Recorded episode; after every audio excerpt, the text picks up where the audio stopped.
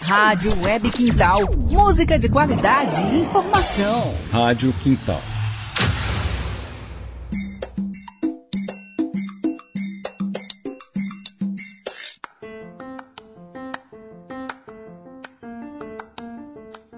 Você já ouviu falar em terapia psicodélica? Mesmo que sua resposta seja sim, pode ter certeza que com a ajuda de Dr. Pedro, você vai ficar muito mais instigado e instigada em saber sobre o assunto.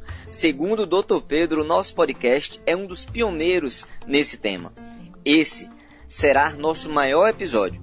Para não ter que cortar o incrível conteúdo que Dr. Pedro nos trouxe, optei por cortar minhas falas durante nossa conversa e trazer uma breve apresentação entre questões que foram levantadas em nosso diálogo já paro aqui e passo para o nosso convidado se apresentar. Bom, obrigado antes de mais nada, né? Muita gratidão por, por me colocar aqui no seu espaço, depositando essa confiança, né? De trazer uma informação, seja uma informação com compromisso de, de passar, né? A, a, o que existe dentro da, da ciência e de um tema que é tão delicado, que é o das drogas como um todo, e principalmente nas suas diferentes formas de uso. Isso é um debate muito amplo. Bom, meu nome completo é Pedro da Costa Melo Neto, sou mais conhecido como Pedro Melo. Eu sou natural de Aracaju e me formei em Cuba, na Escola Latino-Americana de Medicina, um projeto lá do governo e da população cubana para formar médicos em países subdesenvolvidos. E quando retornei ao Brasil, após seis anos de, de faculdade, é, e depois de passar pelo processo de revalidação de diploma, eu me dedicava a ser médico para trabalhar em missões. Eu fiz parte da brigada Henry Reeve, que é a brigada, a primeira brigada cubana que aceitava estrangeiros para cumprir missão internacional, na qual fui para o Haiti em 2010, após o terremoto 12 de janeiro. E ah, em 2014 eu vim ao Recife para estudar, né, a, fazer a residência médica em acupuntura e foi quando, em 2014 a 2016, eu fiz a minha residência médica em acupuntura, com especialização no tratamento da dor, em paralelo. Em 2016 a 2018, lá pela Universidade Federal de Pernambuco, eu fiz a, a especialização em neurociências aplicada à clínica. Então, sou médico acupunturista, pós-graduado em dor, com especialização em neurociências aplicada à clínica. Quando, em 2014, eu estava iniciando a residência, em maio daquele ano eu fui para o quarto simpósio internacional do uso da cannabis medicinal, organizado pelo CEBRID e pela Unifesp. E a partir daí, quando eu voltei em junho, eu já estava atuando como um médico prescritor e acompanhante de pacientes que tinham critérios para se fazer uso da planta da maconha, né, a cannabis, das suas diversas formas, na, na forma terapêutica, mas para tratamento de diversos diagnósticos. Inclusive, parte desses pacientes já eram aí da Paraíba, né, que hoje compõe a Liga Canábica. Então, a partir dali, em 2016, eu me aprofundei né, no tema que eu já vinha me interessando, que era o uso terapêutico dos psicodélicos, né, o efeito dos psicodélicos. E em 2016 também foi o motor impulsor, um curso que eu fiz pelo site Plantando Consciência, que hoje é o Instituto Faneiros, do, é, que está à frente do Eduardo Schamberg, que é um neurocientista é, renomado e, e, referência aqui do, da terapia psicodélica no Brasil, entre outros. E a partir dali, depois daquele curso, foi um motor impulsor para eu também olhar para os pacientes e ver, começar a ver quem tinha critérios para se beneficiar da forma do, terapêutica do uso dos psicodélicos. Aí começa a minha jornada. Agora vamos ouvir Dr. Pedro nos dizer o que é terapia psicodélica e conhecer algumas das substâncias envolvidas nesse processo terapêutico. Bom, é importante a gente já tratar o tema dessa forma mesmo, né? De entender que quando a gente estiver falando aqui de falar, usar psicodélico, a gente está falando necessariamente da psicoterapia aliada ao uso de psicodélico, né? Que se abrevia com PAP, né? Então, é, a gente sempre está falando de um tipo de terapia que ela vai ser usada, né? Essas substâncias, da qual vou explicar com detalhes, e aí você pode ir me interrompendo se eu for me estendendo, tá? É, essa, essa terapia, na verdade, esse, essas substâncias, elas vão, vão surgir como uma ferramenta para o psicoterapeuta, né? que são os profissionais da área da psicologia. Então, o que, que acontece? Psicodélico né, na, tra na tradução né, do nome inglês, psychedelic, esse nome ele foi, ele foi, ele nasce de uma conversa de um psiquiatra, Humphrey Osmond, com o famoso escritor Aldo Huxley, né? que escreveu Portas da Percepção, que inspirou a banda The Doors, né? que escreveu Céu e Inferno, Admirável Mundo Novo, e numa conversa onde eles não se conformavam dessas substâncias, que é um grupo de substâncias que a gente vai estar falando aqui agora, estarem classificadas ou compreendidas como substâncias que seriam é, entendidas como psicotomiméticas, que seriam aquelas indutoras de psicose. Né? Então, é, ah, ela, vamos colocar como essa substância como depressora do sistema nervoso central, não cabia. Como estimulante, como a cocaína, não cabia. Né? E aí esse, esse tom que hoje faz com que muitas pessoas se preocupem, às vezes você escuta aquela coisa, se eu tomar, se eu for e não voltar, né? aquela expressão que, que na verdade a pessoa está fazendo uma referência tipo assim, se eu surtar, né? se eu entrar no surto psicótico e, e disso não sair. Mas na verdade, eles, os psicodélicos, né, que no termo traduzido do inglês psychedelic significa dizer revelar a mente, manifestar a alma, ela tem justamente essa, essa função, essa missão. Essa categoria de substâncias, as substâncias psicodélicas, elas, a gente tem exemplo de substâncias psicodélicas naturais e substâncias psicodélicas sintéticas ou até semissintéticas também. E aí você estava trazendo um ponto muito interessante. É, é, importante trazer esse debate sobre os psicodélicos que vão ganhar corpo cada vez mais, assim como a, a cannabis medicinal vem como vem acontecendo né, com a cannabis medicinal, é importante a gente entender que o simples conceito de ser natural, semissintético ou sintético não é o que vai qualificar uma substância é, enquanto a sua segurança e eficácia. E muito menos o proibicionismo, que não serve de referência nenhuma do ponto de vista científico. Ou seja, a proibição que existe hoje dessas substâncias, elas não estão diretamente relacionadas ao seu perigo. Existe estudos né, do Reino Unido, lá, é, liderado pelo David Nutt, né, que ele mostra de 2009 ou 2010 entre as drogas mais perigosas e as, as mais inócuas, né, as, menos, as mais é, inofensivas. Você vai ver que o álcool ele lidera mesmo frente a outras substâncias como o crack, que, que é deletéria, uma droga deletéria, o crack, a heroína, e lá por último, isso, isso calculando danos aos outros ou a si próprio, e lá no último você tem a psilocibina, você tem o LSD. A psilocibina é o composto ativo dos cogumelos uh, chamado alucinógenos, cogumelos mágicos, do Psilocybis cubensis, né, entre outros que tem essa, essa, esse princípio ativo. Então, é entender que os psicodélicos eles são um grupo de substâncias onde, como exemplo de naturais, a gente tem o, a bebida da, do chá da ayahuasca, né, que tem diversos sinônimos, oasca, o próprio Daime fazendo referência a um dos grupos que usam. Ah, você tem os cogumelos, você tem o, a mescalina, que vem do cacto peyote ou do San Pedro. Então, aí você tem dos semissintéticos o LSD, é, é, é, de etilamina lisérgico, né, 25, que é o LSD, né, o chamado, conhecido por nós por, por LSD. E você tem sintéticos, como o MDMA, que é o 3,4-metileno-dioximetanfetamina, que é um composto que se propõe a estar no êxtase. E aí, assim, quando eu digo se propõe, é já trazendo um elemento importante também. Tudo que a gente está falando aqui, a gente está falando da substância verdadeira. Né? Porque, assim, às vezes a, as pessoas ouvem o debate e falam, isso aqui que eu tenho no bolso, eu não sei o que, que você tem no bolso.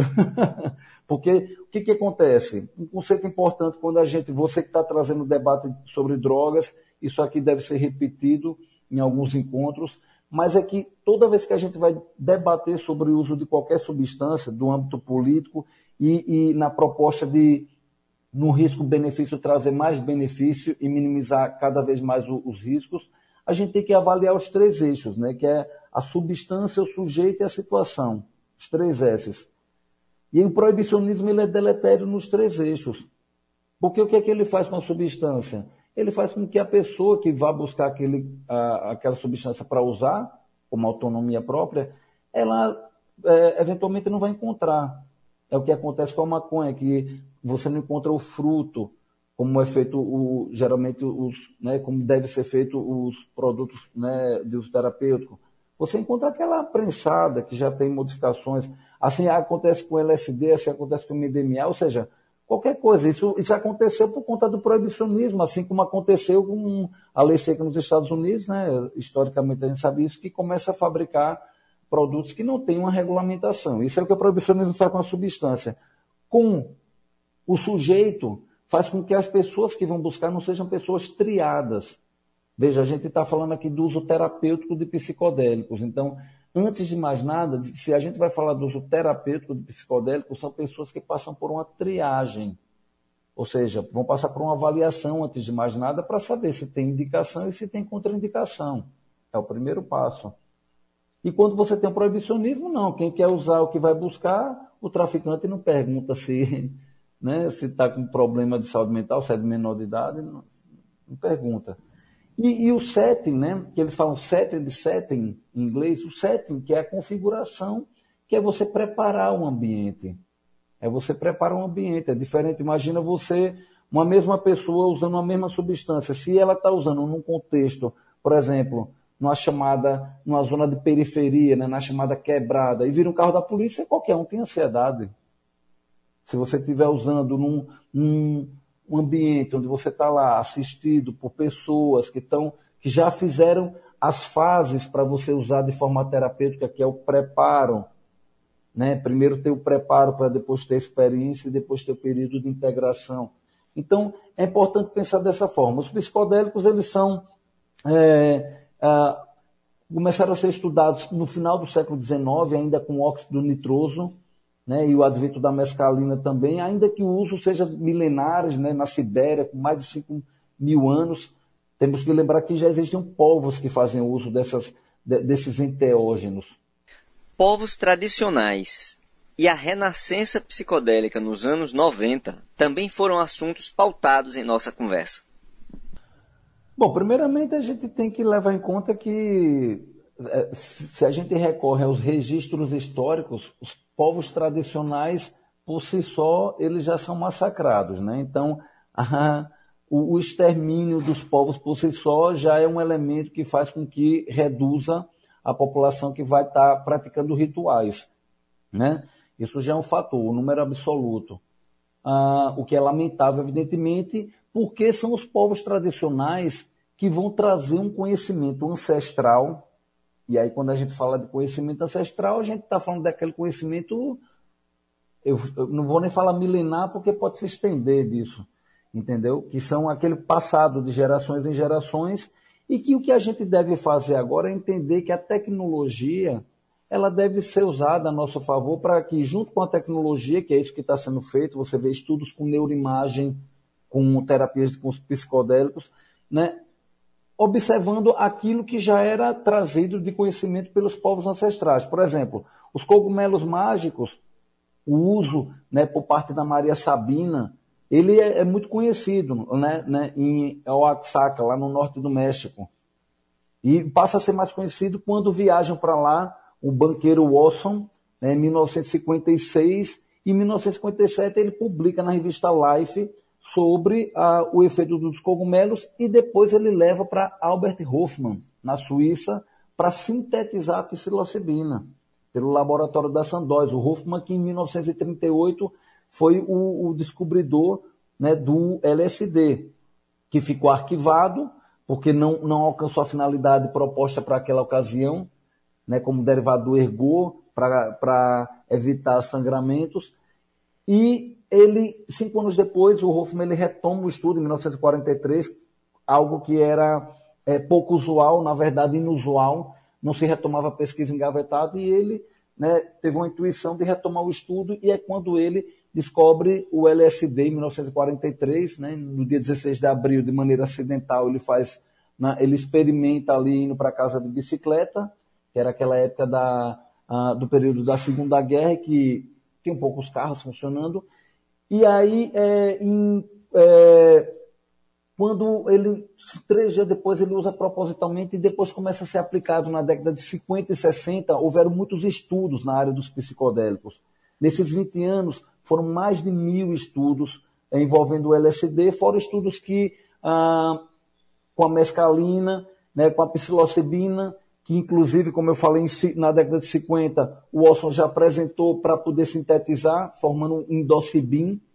Então, depois que vem o proibicionismo, assim como aconteceu com a cannabis também, houve um proibicionismo porque também começou-se a vincular, do ponto de vista político, a contracultura, o movimento de resistência contra a guerra, né? a indústria bélica e toda aquela cultura, e então foi proibido, e os estudos, eles, eh, na década de 90 agora, a gente é, experimenta o que a gente chama da renascença psicodélica, com estudos envolvendo DMT, que é o composto ativo da ayahuasca. Nosso primeiro episódio temático dessa segunda temporada foi sobre a história do proibicionismo. Vale voltar e escutar o professor Henrique Carneiro falar sobre o assunto. Aqui, Dr. Pedro fala do impacto do proibicionismo para a terapia psicodélica e sobre o posicionamento positivo do Brasil especialmente do Nordeste, na pesquisa científica sobre nosso assunto de hoje. Bom, vamos lá. É, vamos falar sobre o impacto e, e dizer onde e, e nos situar-nos aqui em que parte que o Brasil se encontra nesse momento, né? É, o impacto ele é enorme, né? Ele é enorme porque é, ele é uma revolução na psiquiatria. Né? A gente tem que levar em conta que na década de 80, se eu não me falha, o Willy Lili, em 1987, foi que lançou a fluoxetina, né, chamado Prozac, que é um antidepressivo clássico, é, que foi chamada geração Prozac. E a partir de então, de lá para cá, a psiquiatria é, vem falhando, né, não, não inventa nenhum, nenhuma terapia medicamentosa diferente do que já existia, salvo mudando alguns isômeros, né? Você tem a venlafaxina, desvenlafaxina, mas sem mudar o mecanismo de ação, tanto que os investimentos caem né, desde 2010. E os psicodélicos, eles são revolucionários na psiquiatria. Então, o impacto que a gente tem é só a gente ver que hoje ah, estima-se que 300 milhões de pessoas sofram de depressão no planeta. E um terço desses não vão responder ah, de, de, nenhuma forma aos tratamentos convencionais. São 100 milhões de pessoas. Então, assim, a gente tem aí ah, uma possibilidade terapêutica, e aí eu falo dessa forma, porque como tudo, assim como a cannabis, como os psicodélicos, não existe nada que seja uh, igual, e ainda mais para cada pessoa, e que vá resolver a situação, até porque, como eu falei, isso envolve uma psicoterapia aliada ao uso do psicodélico, mas aí você tem uma ferramenta que ajuda bastante e a gente começa a ver cada vez mais estudos envolvendo justamente o efeito dessa substância no tratamento da, de, de, doenças graves, né, de saúde mental, envolvendo saúde, é, diagnóstico de saúde mental. E o Brasil ele vem se posicionando muito bem com isso. O Brasil, ele, ele, eu diria hoje que ele está em terceira posição, né, com exceção dos Estados Unidos e do Reino Unido, que são grandes centros e que têm investimentos. Né, a gente faz aqui, são muito heróicos né, os cientistas brasileiros, né, para poder estar tá nesse pódio, porque né, a gente sabe da política de corte de, de investimento em, em em pesquisa cada vez maior, e, e ainda mais falando no contexto como hoje. Então, hoje o Brasil, você vê que tem pesquisas, a gente teve a publicação em 2018 do, do trabalho lá da UFRN, da Universidade Federal do Rio Grande do Norte, do Instituto do Cérebro, né, lá, um Draulio Araújo, professor Siddhartha Ribeiro, Natália Palhano. Existe um grupo né, que pesquisou ali em 2018 o efeito né, da, da ayahuasca no tratamento da depressão grave. E aí, assim, quando eu falo de depressão grave, esse estudo foi um estudo bem realizado, inclusive um estudo que ele é, segue aquelas normas, né, que geralmente o pessoal costuma reclamar, ah, os estudos não têm muito, muito rigor. Não, isso aqui tem rigor. É um estudo duplo cego, controlado, com placebo. Foram 29 pessoas recrutadas, 15 tomavam placebo, que é uma simulação da substância, e 14 tomariam chá. Um estudo que durou dois anos e meio. Eu tive o, grande prazer de conversar particularmente com o professor Draulio ele explicar, e, de, e eu também lendo, eh, tendo acesso ao estudo, vendo o trabalho que deu, inclusive analisando com neuroimagem. Então você tem aí um estudo que ele, além de ser quantitativo, ele é qualitativo. É o primeiro estudo dentro de ambiente controlado com neuroimagem envolvendo a ayahuasca, nesse modelo duplo cego. Então, o Brasil se apresenta aí. Agora, no, no, mês passado, no dia 13, a gente teve a publicação do, do primeiro estudo, depois de acho que 60 anos, envolvendo LSD com humanos. Luiz Fernando Toffler, né, o grupo que estuda, né, o professor Siddhartha. Existe um grupo que, né, que estuda já que está bem posicionado. Né? A gente teve também o estudo ano passado, publicado pelo Eduardo Schembeck e sua equipe também, que foi envolvendo MDMA para transtorno do estresse pós-traumático, né? com violências. Esse, a, a, a, expectativa é de que até o ano que vem os Estados Unidos regulamente né, o tratamento com MDMA, que é o 3,4-metilenidióxido-metafetamina, que se propõe a estar na pílula do êxtase, para as pessoas né, entenderem do que eu estou falando, né? E para tratar transtorno do estresse pós-traumático. Então, assim, a MAPS, que é uma associação de estudo multidisciplinar de psicodélicos lá dos Estados Unidos, criada pelo Rick Dublin, é, é, é foi fundada em 1986. Então, a gente tem um renascimento aí. E, assim, são substâncias que elas não causam dependência química, muito pelo contrário, um dos tratamentos é para tratar a dependência química. Entendeu? É porta de saída. Você não fica com adicção, você não fica querendo utilizar. E aí, assim, entendendo que ela é um revelar, o que a gente tem que compreender é que exatamente você vai estar tá fazendo viagem do consciente para o inconsciente, né, sob uma supervisão e trazendo elementos que vão ajudar como ferramenta para o psicoterapeuta trabalhar dando respostas sustentadas. Tem um trabalho de 2017 com 21 antidepressivos que mostra que esses antidepressivos, que são esses mais convencionais que a gente conhece no dia de hoje, que eles, todos eles tiveram um efeito melhor do que o placebo por semana somente, mas não um efeito sustentado. Os psicodélicos não, você vê os estudos usando, por exemplo, do Reino Unido envolvendo a psilocibina, usando 10 miligramas de psilocibina no dia zero e 25 miligramas no dia 7, ou seja, uma semana depois. E aí, a partir disso, você vê avaliação periódica, né, uma semana, três, aí vai ver três meses, tem um estudo que se estende até seis meses, e todos mantiveram o efeito antidepressivo sustentado com duas experiências. Porque, na verdade, não é pensar só que aquele neurotransmissor que ele age né, como um receptor da seroton, é, serotoninérgico, não é imaginar que ele vai ficar circulando lá dentro. É o revelar que você vai ter no efeito agudo, que mesmo que depois que você saia do efeito agudo, você não tem como fingir que não viu. Quer saber quem pode fazer terapia psicodélica e como ela acontece? Escuta aí. É, primeiro a gente tem que entender que uma coisa é pesquisa, como você pode ver, a pesquisa, desde que você siga a tramitação né, necessária, comitê de ética, todo o passo a passo, a pesquisa você já pode ver que ela pode ser feita com diferentes substâncias. Né? Já tem um exemplo do MDMA, do LSD e da ayahuasca. Né? Então, assim, a pesquisa ela tem sua tramitação. A terapia por si só, o que é que acontece? Existe um limbo. Existe um limbo nisso tudo. Porque, por exemplo, a terapia, do ponto de vista dos sintéticos, não está regulamentada. Então, o brasileiro e a brasileira hoje não tem a oportunidade legal de fazer uma terapia onde se tem que recorrer ao uso de algum sintético.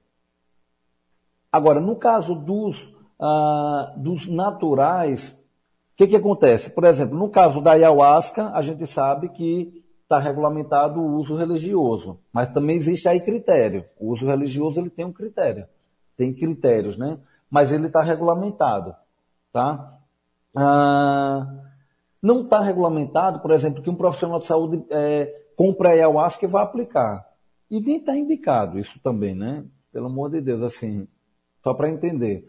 Entendeu? Então, assim, no caso do cogumelo, que hoje eu diria para você que é a segunda maior demanda que recorre hoje ao, a, a minha prática clínica, o cogumelo hoje as pessoas elas podem adquirir, inclusive elas podem produzir. O que não se pode, o que é proscrito perante a, a Anvisa, né, perante a lei como droga é a psilocibina. Então você não poderia sintetizar em laboratório, pegar o cogumelo e sintetizar por alguma razão o princípio ativo. Tá? Agora, você pode simplesmente plantar cogumelo na sua casa, isso é permitido por lei. O que acontece? As pessoas têm acesso, entendeu?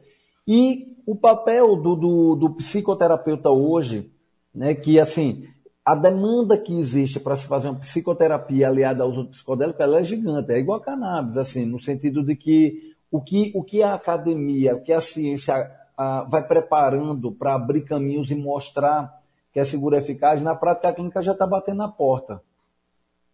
Né? E assim, já tem motivo de sobra, mesmo com o que tem, que ainda seja, ainda não seja tão robusto como outros remédios que são é, estudados por conta do proibicionismo, né, do hiato que causou o proibicionismo, mas você já tem elementos pela sua segurança, pela sua eficácia. Assim mesmo com a cannabis também. Por quê? Porque não, você não vai errar uma dose para que ela seja letal. Né? Isso já é grande coisa.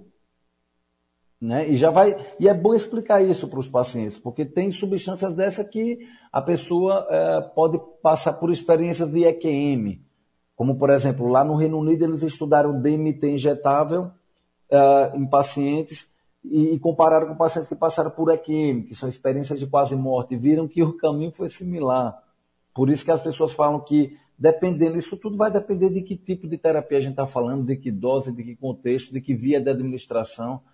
Porque tem experiências, por exemplo, com DMT inalada, é, NN-dimetiltriptamina, que é um derivado de triptofano, e que é controverso de que o corpo libera, principalmente no, momento do nascimento da morte, isso está muito controverso, mas escuta-se muito a respeito. Mas o fato é que até porque ela é muito é, rapidamente degradada no corpo, mas o fato é que a pessoa ela vai se expor à experiência de, de quando ela não de passar pelo risco da morte. Fisiologicamente está tudo seguro. Ninguém vai morrer de cogumelo, ninguém vai morrer de DMT, ninguém vai morrer de dose de maconha, overdose de maconha, ninguém vai morrer de LSD, não vai.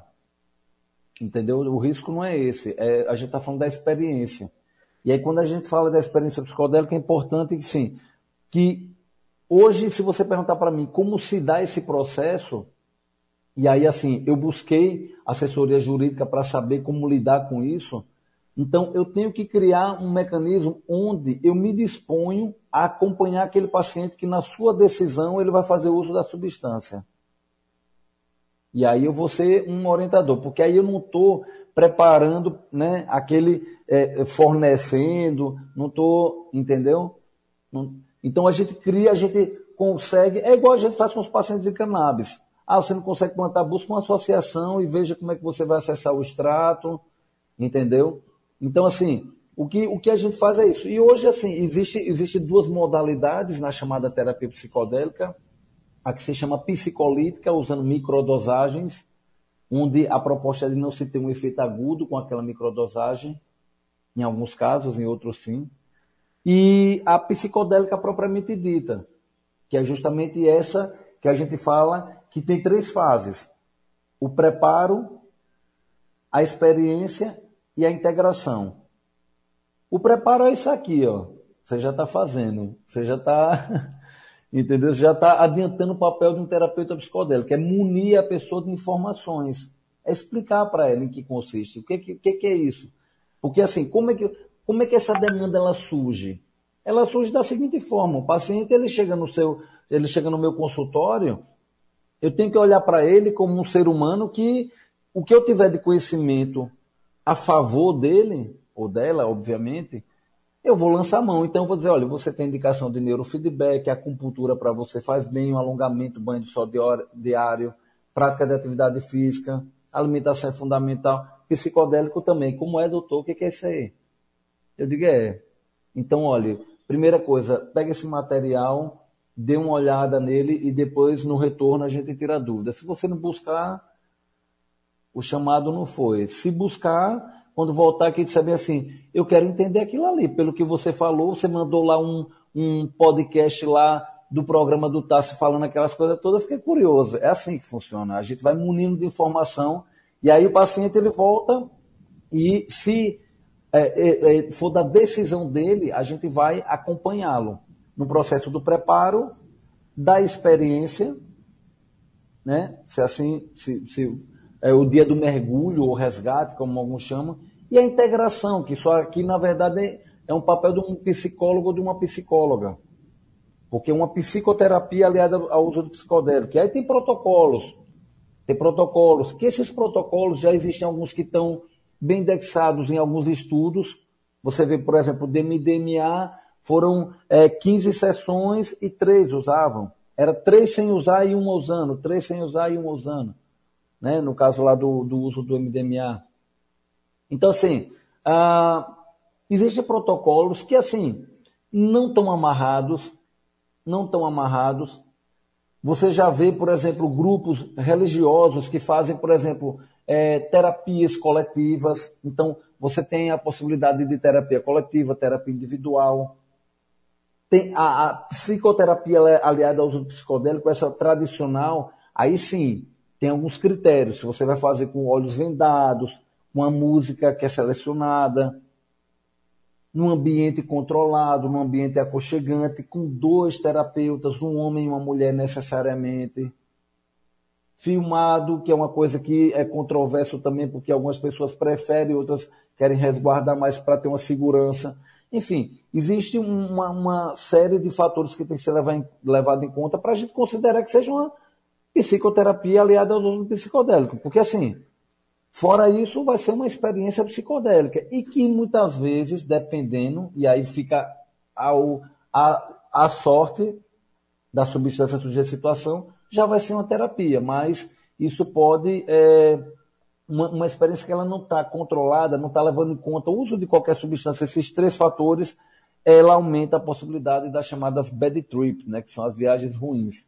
E no caso da psicoterapia, a gente tenta anular de, de maneira uh, a fazer todo passo a passo, todo o protocolo para que tudo dê certo, né? Vamos escutar agora a despedida do Dr. Pedro, as considerações finais sobre esse episódio muito bacana sobre terapia psicodélica e logo depois dele tenho alguns recadinhos para vocês. Segura aí. Quero reforçar né, meu agradecimento pelo, pela sua confiança de me trazer aqui para esse espaço né, com o compromisso de passar informação séria para as pessoas, uma informação que tem muito valor e que é importante tá, a gente estar tá discutindo desde já. Você está sendo um dos pioneiros a estar debatendo esse tema de extrema importância. E eu agradeço a todas as pessoas que, de uma forma direta ou indiretamente, me ajudam, aos meus pacientes, né, as minhas pacientes que depositam essa confiança no cuidado da sua saúde para compartilhá-lo comigo. E um grupo né, muito especial, que é o Instituto Anandamida, que, graças a esse grupo, que tem a farmacêutica, que tem o grupo de, de médicos, eu tenho conseguido organizar melhor o fluxo de atendimento, não deixando pessoas esperar quando minha agenda às vezes estava muito lotada. E também a todas as associações de, de cannabis que têm esse compromisso de, de formar essa, essa rede na qual você está inserido. Né? E as pessoas que se dedicaram ou que de alguma forma depois vão acessar esse conteúdo, o seu tempo valioso para estar tá aqui tentando deixando aqui também aberto para que quem tiver alguma dúvida, quem tiver alguma inquietude, pode ficar à vontade. E meus canais, né, como o Dr. Pedro Melo, vai ser facilmente encontrado no Instagram. Eu agora estou dando um app, que antes eu não tinha muita familiaridade com isso.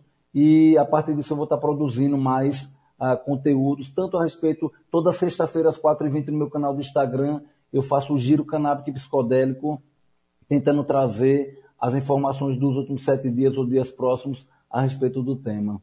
Muita gratidão, Tássia.